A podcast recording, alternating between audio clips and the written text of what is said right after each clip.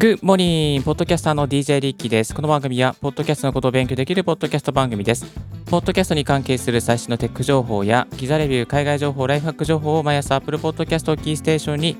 オンエアしております。さあ、今日お届けするトピックは、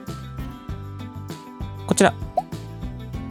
ポッドキャストで優しさを表現する7つの方法というテーマでお送りさせていただきます。いや、優しさなんて、いや元から優しいから別にいいよって思ってる方とか、まあ優しさどういうふうに表現したらいいのかなとか、いや、優しいよりも有益でしょうとかね、いろいろな考えがあるかなと思うんですけれども、昨日ですね、えー、ボイシーパーソナリティの周平さんがですね、優しさがマーケティングに必要な理由というですね、テーマで、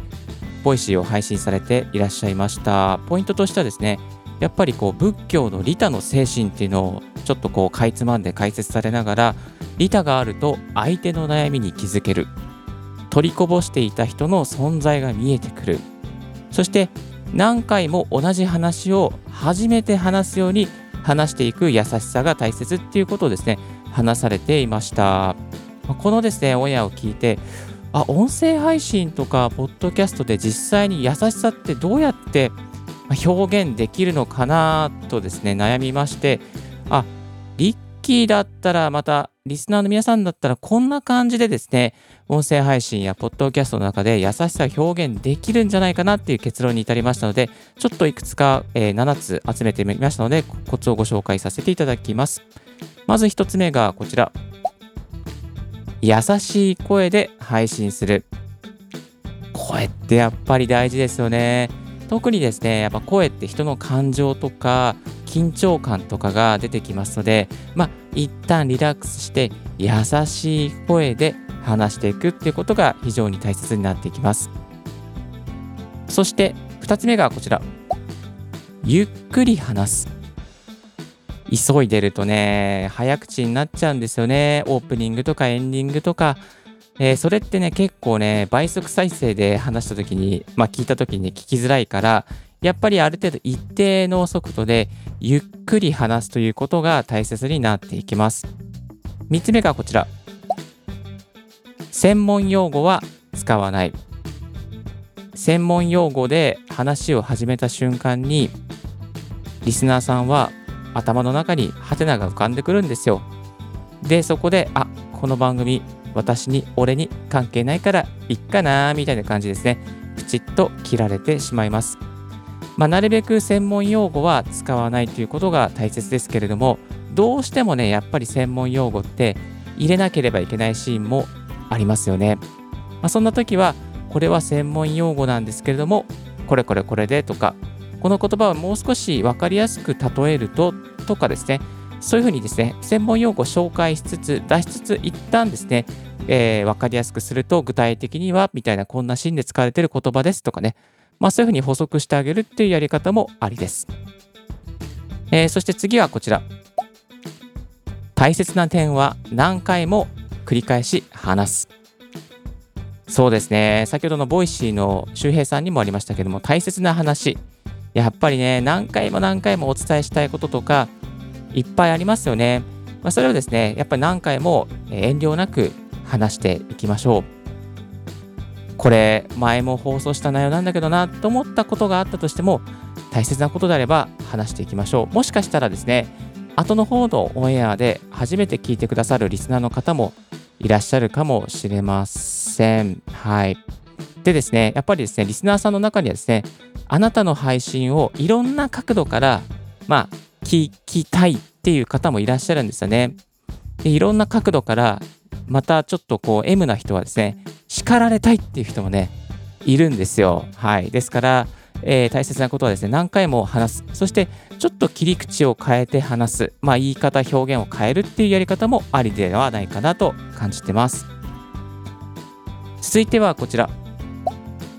自分語りばかりはしないついついね自分の具体例から話したくなっちゃうんですけれども具体例はなるべく後の方にさせていただく必要があるかなというふうに感じておりますリスナーさんがですねまああなたのファンであれば最初に自分語りをして全然大丈夫なんですけども、ファンじゃない方もね、結構多いと思うんですよね。初めて聞いてくださった方も中にはいるかと思います。そんな方のためにですね、最初に自分語りがあると、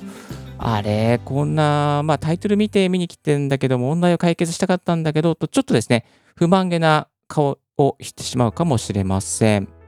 えー、ですので、なるべく自分語りはせずに、えー、最初にですね、まあ、こう、有益な情報というか、問題を解決する情報を並べておいて、後の方で、いや、実はこういうことがこの前ありまして、と具体例を述べていくといいでしょう。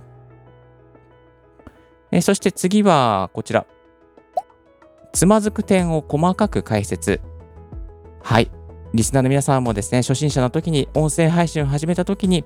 ああ、こんなところでつまずいちゃったな、言い間違えちゃったな、とかね、あこの、このアカウントの設定が大変だったな、とかね、いろいろあると思うんですよ。まあ、ブログをやってる方も、ブログ、レンタルサーバー借りるとき大変だったな、とかね、今は当たり前だけど、記事書くの、これ最初の1記事目書くの大変だったな、とかね、あるじゃないですか。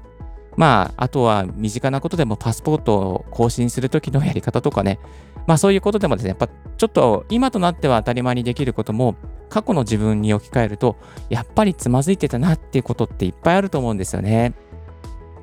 そんなつまずいたポイントを細かく解説してあげるっていうことも、一つ優しさを表す大切なエレメントになっていきます。えー、ですので、まあ、当たり前にこなしてることをもう一度振り返ってみて、あ、つまずいてたポイントないかなと、ちょっと振り返って、そしてそれをですね、細かく解説してあげることも大切ですね。そしてその次のポイントはこちら。トピックごとに一旦整理をする。はい。これ結構ね、大切ですね。あの、いろんなトピックがあると、どんどんどんどん話したくなるんですけれども、まずは、えー、ポイント一つ、ポイント、このポイントで、ここまでお話をさせていただきまして、こういう点についてシェアさせていただきました。では次に、みたいな感じですね。一旦その次のトピックに行く前に、一旦ですね、えー、ここの章では、このチャプターでは、このポイントでは、こういうのが結論でありました。で、こういう問題点がありまして、こういう具体例がありました。えー、リスナーの皆さんはここまでご理解いただけたと思います。では、次のトピックに移ります。みたいな感じですね。一旦まとめてあげるっていうことが非常に、えー、有益ですね。リスナーさんを一人ぼっちにしない、置いてきぼりにしない。いや、これね、最初の頃ね、すごく、まあ今もやってるかもしれないですけど、すごくやっちゃってたんですよね。置いてきぼりにするリスナーさん。いや、本当に今まで置いてきぼりにしてしまった多くの皆様、この場を借りてお詫び申し上げます。ありがとう、あの、申し訳ございませんでした。えー、ということですね、トピックごとに一旦整理をして情報をまとめてあげるっていうことが非常に聞きやすい優しさを表すエレメントになっていきます。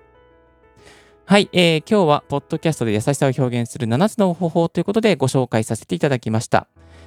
リスナーの皆様7つ覚えておりますでしょうか ?1 つ目が優しい声、2つ目がゆっくり話す、3つ目が専門用語を使わない、4つ目が大切な点は何回も話す。5つ目は自分語りしない。6つ目がつまずく点を細かく解説。7つ目がトピックごとに一旦整理をするということでした。この最後のまとめをトピックごとに一旦今日のオンエアを整理するという点でさせていただいておりますので、もしよろしければ皆さんのオンエアの参考にしてくださると非常に嬉しいです。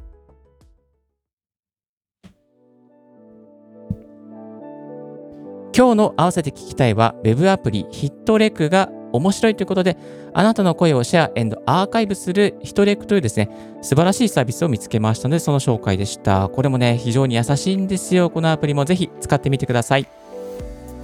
今日のレディオはいかがでしたでしょうか？リーキのツイッターの毎日ポッドキャスト情報やライフハック、ガジェットに関する情報を発信しております。番組の感想は専用メールもしくは専用フォームから新着を見逃さないようにするには無料サブス登録便利です。あなたのさじかにポッドキャスト情報が必ず一つきますよ。Thank you very much for tuning in Wikis Podcast 大学。This podcast has been brought to you by DJ リッキーがお送りいたしました。Have a wonderful and fruitful day. 素敵な一日を。バイバイ。